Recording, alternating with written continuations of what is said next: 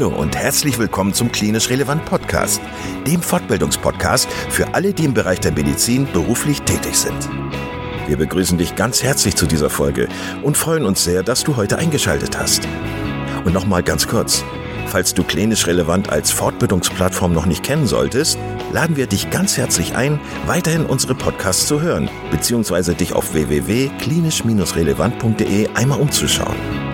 Wir bieten dir zweimal in der Woche neue Fortbildungsinhalte völlig kostenlos an. Und das Besondere an uns ist, dass wir selbst alle Teil der sogenannten Zielgruppe sind. Da wir also alle selber in medizinischen Fachberufen tätig sind, haben wir unsere Beiträge natürlich pharmafrei und völlig unabhängig für dich aufbereitet. Du kannst uns überall da anhören, wo es Podcasts gibt. Und natürlich auch auf unserer Internetseite unter www.klinisch-relevant.de. Hier findest du nicht nur tiefergehende Informationen zu unserem Projekt, sondern auch den Zugang zu unserer Online-Fortbildungsakademie, auf der du weitergehende Audio- und Videofortbildungen buchen kannst. Und bevor wir in den heutigen Beitrag einsteigen, noch der allgemeine Hinweis, dass das Ganze ausdrücklich nicht nur an Ärzte gerichtet ist, sondern an alle, die im Bereich Physiotherapie, Pflegeberufe, Ergotherapie und Logopädie zu tun haben. So, und nun wünschen wir dir ganz viel Spaß und viele Erkenntnisse beim Zuhören.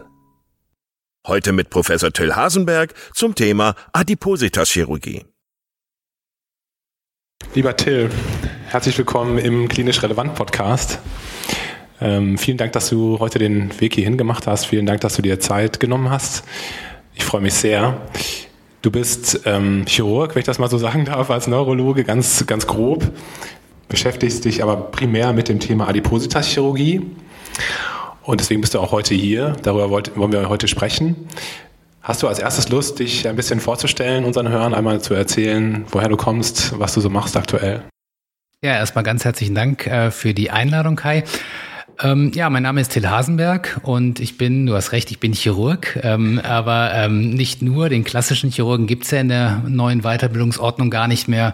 Ähm, ich habe aber noch diesen Weg gemacht, äh, habe auch mal mich mit Knochen beschäftigen müssen, ein Jahr. Ich sage bewusst müssen, weil das war nichts für mich und habe dann den Weg in die Viszeralchirurgie gewählt. Also ich bin von Haus aus Viszeralchirurg, spezieller Viszeralchirurg und habe noch eine Weiterbildung in Ernährungsmedizin, was relativ atypisch für einen Viszeralchirurgen ist. Aber mein erster Chef damals am Uniklinikum in Mannheim hat immer gesagt, die, die sich mit den sehr übergewichtigen Menschen beschäftigen sollen, die sollten auch Ahnung von den Untergewichtigen haben. Also die sollten beide Seiten der Medaille kennen. Und das war tatsächlich damals sehr visionär, weil gerade die Patienten, die operiert sind, ja, äh, Adipositas ist ja eine chronische Krankheit. Das heißt, wir müssen die langfristig begleiten. Die Patienten, die bekommen nach so einer Operation in der Gewichtsabnahme natürlich ganz andere Themen.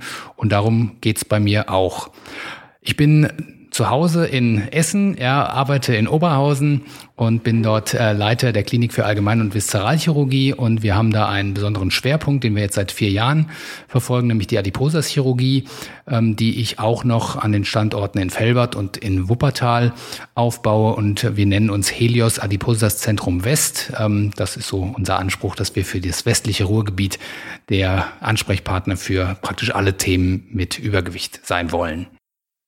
Bevor wir jetzt zu der Operation, zu den chirurgischen Eingriffen, die du durchführst, kommen, würde ich gerne mit dir sprechen über den Weg, den die Patienten vielleicht hinter sich haben, bevor sie äh, operiert werden müssen.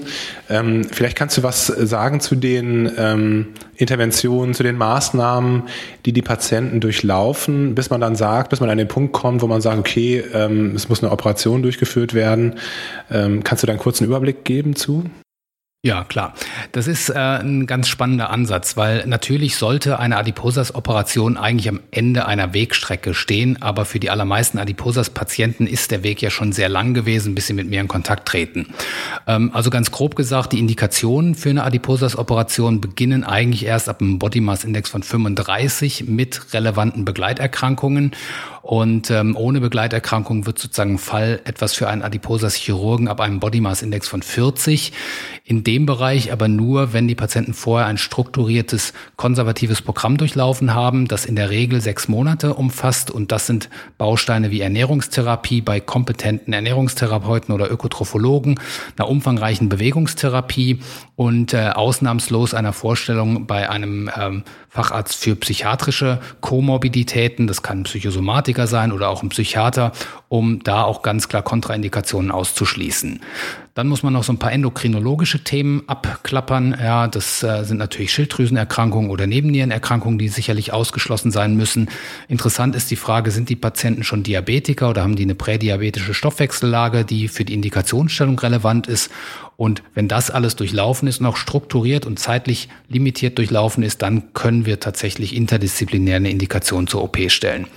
Es wird ein bisschen anders bei Patienten, die deutlich schwerer sind, also Body Mass Index größer 50 oder sogar größer 60, weil da sind nicht nur die Leitlinien, sondern eigentlich auch alle, sage ich mal, fachkompetenten Kollegen der Meinung, dass eine Intervention ohne Operation eigentlich erfolglos ist, so dass wir da dieses vorbereitende Programm weniger mit der Motivation verfolgen, dass wir sagen, wir wollen die aussortieren, die vielleicht noch gut abnehmen können, ja, sondern da muss man sagen, wir wollen die Patienten nur richtig gut vorbereitet dann ins OP-Rennen schicken. Welche operativen Möglichkeiten habt ihr? Also, oder vielleicht für denjenigen, der sich mit dem Thema nicht gut auskennt, was genau macht ihr bei der Adipositas-Chirurgie? Gibt es unterschiedliche Verfahren, die man anwenden kann? Was ist, der, was ist das Ziel der Operation? Ähm, ja, das würde mich sehr interessieren. Genau. Ähm, also was viele gar nicht wissen, ist, dass die Adiposas-Chirurgie deutlich älter ist, als alle glauben. Ja, die meisten denken ja, das wäre total ein neues OP-Verfahren. Die ersten also wenn man ganz zurückgeht, muss man sagen, die allererste Adiposas-Operation geht zurück auf das Jahr 1000. Und da gab es einen spanischen König, der hieß Sancho der Fette, wurde der genannt. Und Sancho der Fette war am Schluss so übergewichtig, dass er vom Thron gejagt wurde. Und dann ist er, wenn ich das richtig zusammenkriege, ist er nach Cordoba geflohen und da hat ihm ein, äh, ich glaube, arabischer Arzt den äh, Kiefer verdrahtet, so dass er sich zwei Jahre nur mit Opiumtinkturen ernährt hat und ist dann zurück und hat seinen Thron wieder erobert und war dann, äh, sag ich mal, und wenn er nicht gestorben ist, dann lebt er noch heute. Ähm, aber die Adiposas, die moderne Adiposas-Chirurgie geht zurück in die 50er Jahre des letzten Jahrhunderts und äh, ganz interessant ist, dass ähm, Viele von uns wissen ja, Kurzdarmsyndrom-Patienten nehmen ja auch massiv ab. Und das war sozusagen die erste Idee, damals von einem Chirurgen aus, äh, aus Göteborg, der einfach künstlich Kurzdarmsyndrome produziert hat. Und ähm, alle, die Kurzdarmsyndrom-Patienten auch mal begleiten, wissen, die nehmen ja nicht nur ab, sondern die haben massive metabolische Probleme. Und das war auch sozusagen die Kehrseite dieser Adiposas-Chirurgie, dass die Patienten zwar abgenommen haben, aber massive Mangelerscheinungen entwickelt haben mit allen Konsequenzen, die dann auch ganz häufig ja auch neurologischer Natur sein können. Und deswegen ist das natürlich immer so ein, ein Abwägen zwischen wie viel operiere ich, also wie viel gewichtsreduzierenden Effekt will ich induzieren. Ähm, es muss ja immer in einem guten Verhältnis stehen zu dem, zu den Nebeneffekten ja und, und, zu den Nebenwirkungen, da sind wir gerade in dem Bereich der, der Mangelerscheinung für Vitamine und Spurenelemente oder auch Eiweißaufnahme ist das natürlich ein wichtiger Punkt. So dass wir heute eigentlich gibt es zwei große OP-Verfahren, die wir präferieren. Das ist einmal die Magen-Bypass-Chirurgie und die sogenannte Schlauchmagenchirurgie. Es gibt noch so ein paar Nebenverfahren, die in manchen Zentren propagiert werden, aber ich fokussiere mich sehr auf die OP-Verfahren, die wirklich wissenschaftlich gut validiert sind. Der Bypass interessant geht auch schon zurück auf das Jahr 1965.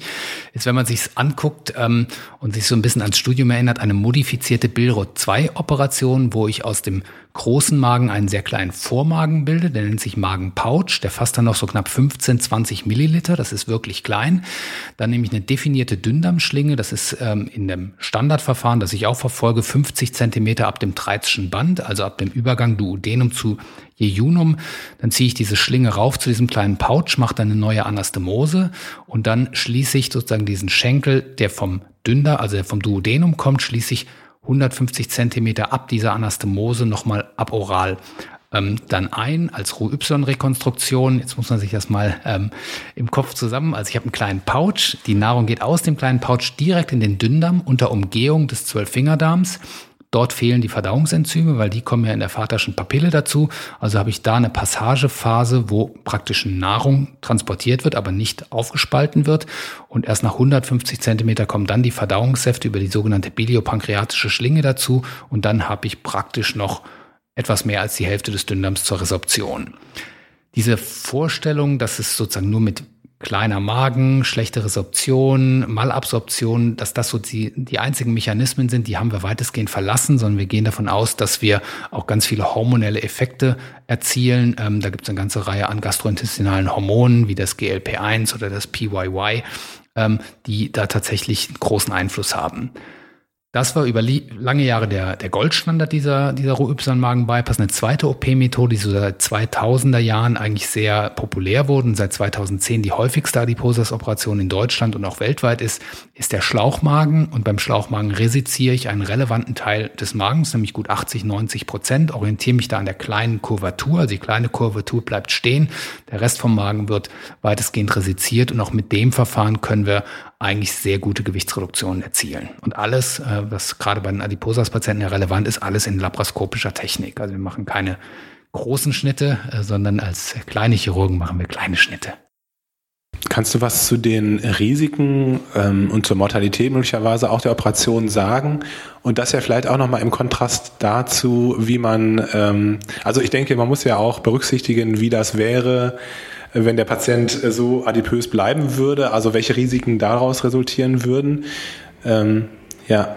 Genau, das ist ja ein ganz, ganz wichtiger Punkt, weil in der Abwägung muss man sagen, wir wissen, dass Adipositas ist ein Risikofaktor für alle möglichen Erkrankungen. Ja, also die Prävalenz von Diabetes, Herz-Kreislauf-Erkrankungen, Schlafapnoe, Fettlebererkrankungen, es geht praktisch alles geht hoch, je schwerer die Patienten sind und in vielen Fällen auch sehr linear mit dem BMI.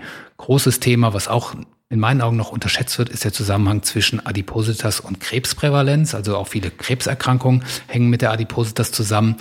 Aber zur Wahrheit gehört natürlich auch, das ist ja ein chronischer, schleichender Prozess. Das heißt, ähm, wenn ein Adiposas-Patient sich nicht behandeln lässt, ja, dann wird er nicht, gerade du hast die Mortalität angesprochen, der wird jetzt nicht morgen, übermorgen oder in vier Wochen daran sterben, sondern, das wissen wir leider auch aus guten Untersuchungen, die Gesamtlebenserwartung von diesem Patienten ist doch deutlich reduziert, wenn sie halt wirklich morbid adipös sind.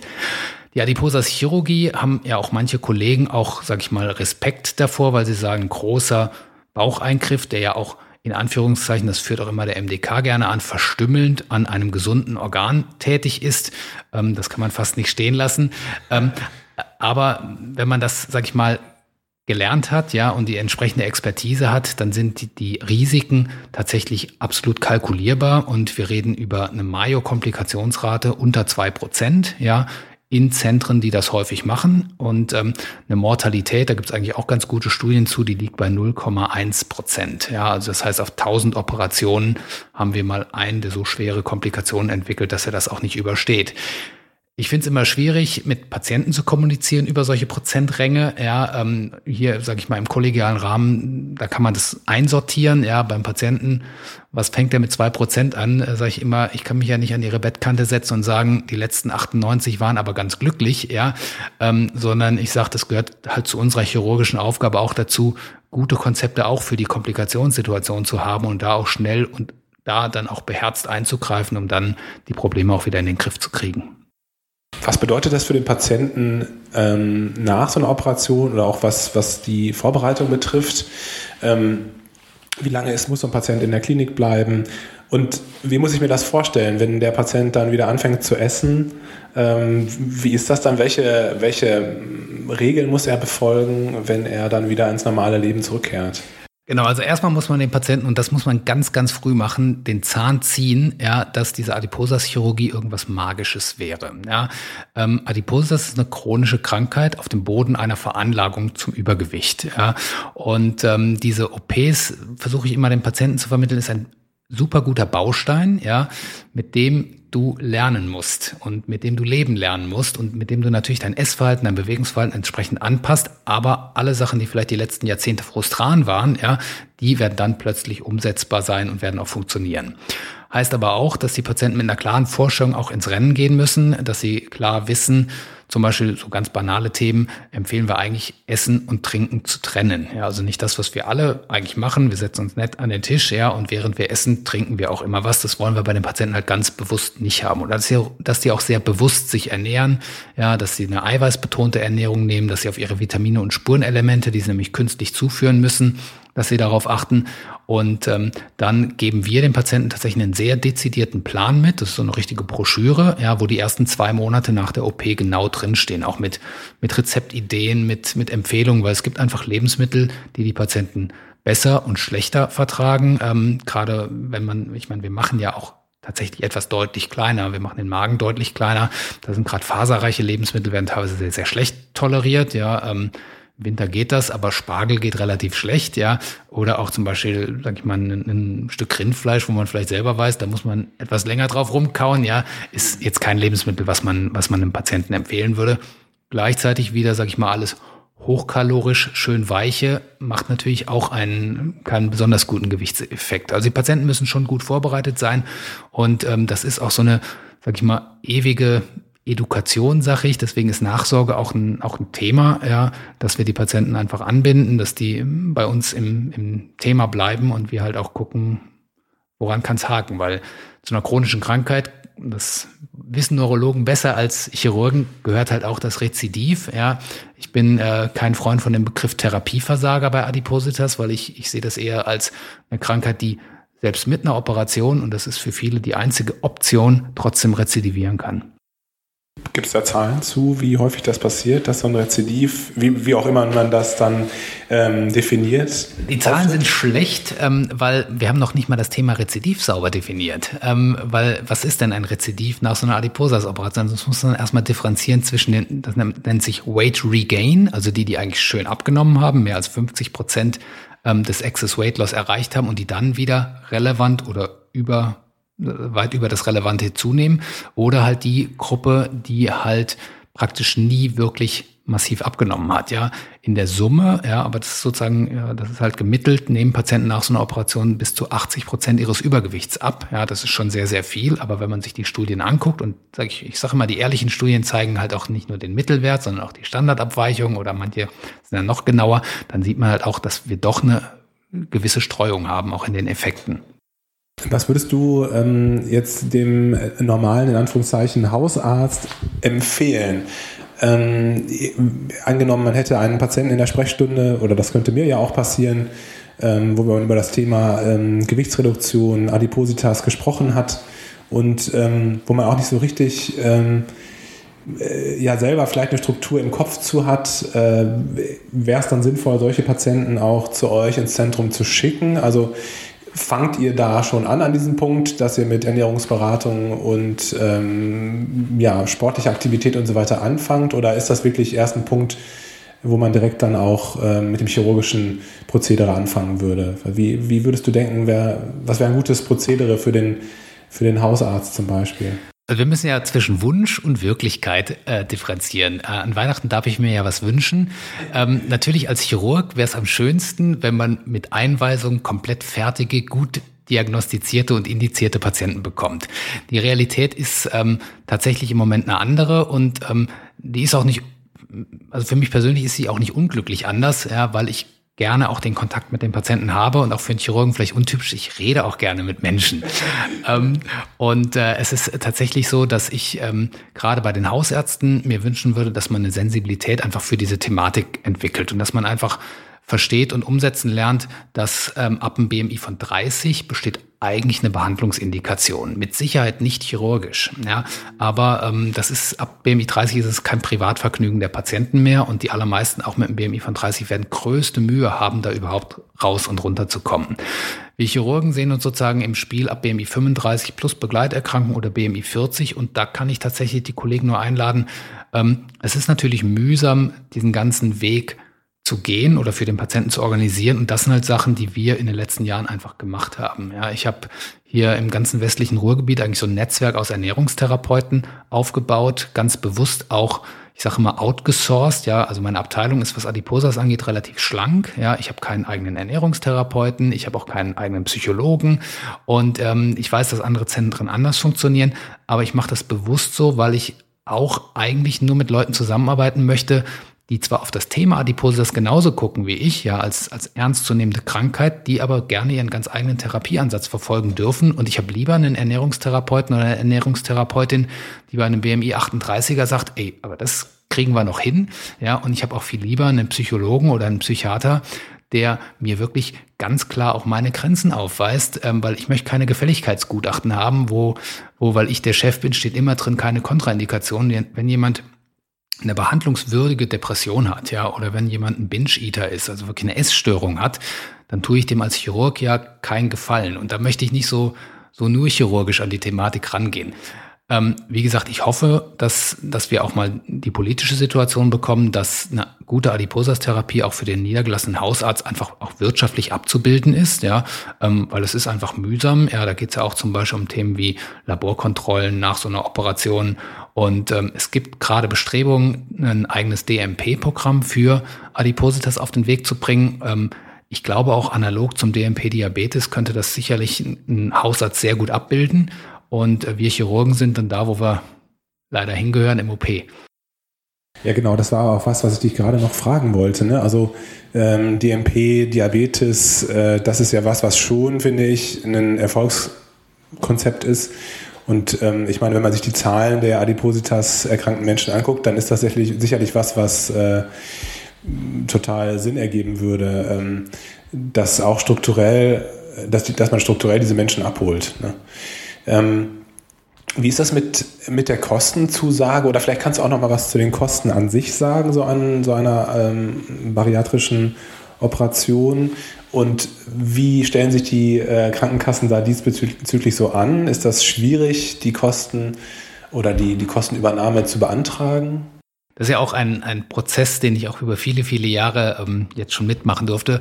Also ich beschäftige mich ja mit der Thematik seit 17 Jahren. Ja, ich habe damals in Mannheim damit angefangen und ähm, wir haben damals haben wir jeden Einzelfall bei der Krankenkasse beantragt und ähm, man muss ja sagen, die die Datenlage für die Adiposas-Chirurgie oder für die Adiposas-Therapie ist in Deutschland ja eigentlich sehr, sehr gut. Ja, also wir haben schon seit, ähm, ich glaube, jetzt inzwischen zwölf Jahren eine S3-Leitlinie, die jetzt in der zweiten Auflage vorliegt. Dann äh, haben die äh, internistischen Kollegen haben 2014 mal eine sehr gute S3-Leitlinie auch auf den Weg gebracht für die konservative Therapie. Also eigentlich sind wir sozusagen, was, was Leitlinien angeht, echt gut aufgestellt.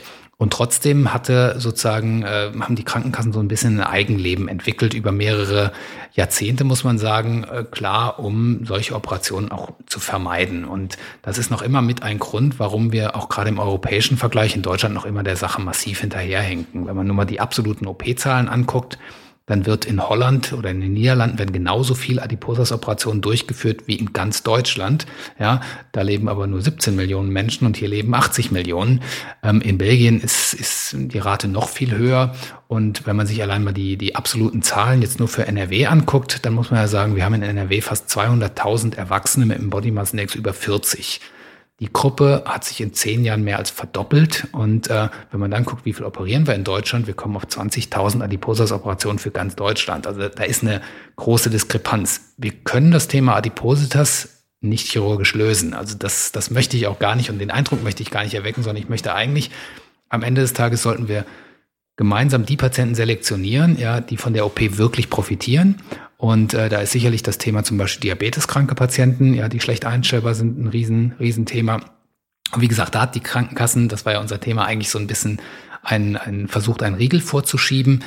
Ähm, die Krankenkassen haben ein gewisses Regulativ gefunden in den Sozialgerichten, die eigentlich seit vielen Jahren deutlich pro Patient entscheiden, so dass wir bei uns im Zentrum die Antragsstellung komplett eingestellt haben. Wir stellen überhaupt gar keine Anträge bei der, bei der Krankenkasse. Wir machen streng nach Leitlinie unsere Indikationen und ähm, den Rest dürfen dann gerne unsere Juristen regeln, wenn die Krankenkasse sich weigert, das zu, das zu bezahlen. Und tatsächlich ähm, ist der Widerstand bei den Krankenkassen da deutlich zurückgegangen. Macht ja auch total Sinn eigentlich, wenn man sich überlegt, welche Folgen die, äh, die Erkrankung an sich hat.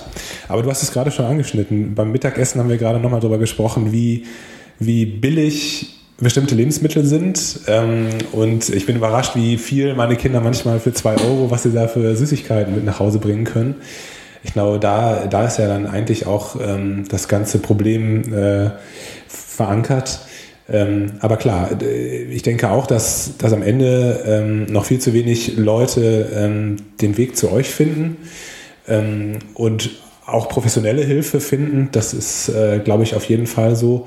Und ähm, ja, Disease-Management-Programme stellen da sicherlich eine, eine, eine, wichtige Möglichkeit dar. Till, vielen, vielen Dank. Du hast uns äh, einen ganz tollen Überblick gegeben über deine Arbeit und die Möglichkeiten, die es gibt. Ähm, ich bedanke mich ganz herzlich für deine Zeit und ja, wünsche dir weiterhin viel Erfolg in deinem Adipositas-Zentrum. Dankeschön. Vielen Dank, dass du heute wieder zugehört hast und unser Gast gewesen bist. Wir hoffen sehr, dass dir dieser Beitrag gefallen hat und du etwas für deinen klinischen Alltag mitnehmen konntest. Wenn dem so sein sollte, dann wie immer gerne der Aufruf, teile doch diesen Podcast mit deinen Kolleginnen und Kollegen, damit auch andere davon profitieren können. Und du darfst uns natürlich auch eine positive Bewertung bei Apple Podcasts hinterlassen. Wenn du mal Lust hast mitzumachen, denn wir verstehen uns ja als eine offene Fortbildungsplattform, dann bist du ganz herzlich eingeladen, dich zu melden unter kontakt.klinisch-relevant.de. Vielleicht gibt es ja ein Thema, das du ganz spannend findest und wo du dich besonders gut auskennst. Und dann würden wir sehr gerne mit dir sprechen. An dieser Stelle der Hinweis noch auf unsere Social Media Kanäle und unser Newsletter auf www.klinisch-relevant.de. Und es gibt wieder neue Kurse auf unserer Fortbildungsplattform. Das Ganze ist natürlich nicht nur für Ärzte, sondern auch für Physiotherapeuten, für Pflegende, Ergotherapeuten und für Logopäden konzipiert. Beachte auch, dass du einen 5-Euro-Gutschein bekommst, wenn du dich in unsere E-Mail-Liste für Newsletter einträgst. Dann kannst du mit diesem Gutschein in der Fortbildungsakademie einkaufen, denn da gibt es viele spannende Beiträge. Schau dich doch einfach mal dort um. Also, ich wünsche dir jetzt eine gute Zeit und freue mich schon, wenn du beim nächsten Mal wieder einschaltest. Pass auf dich auf, bleib gesund. Bis zum nächsten Mal. Ciao.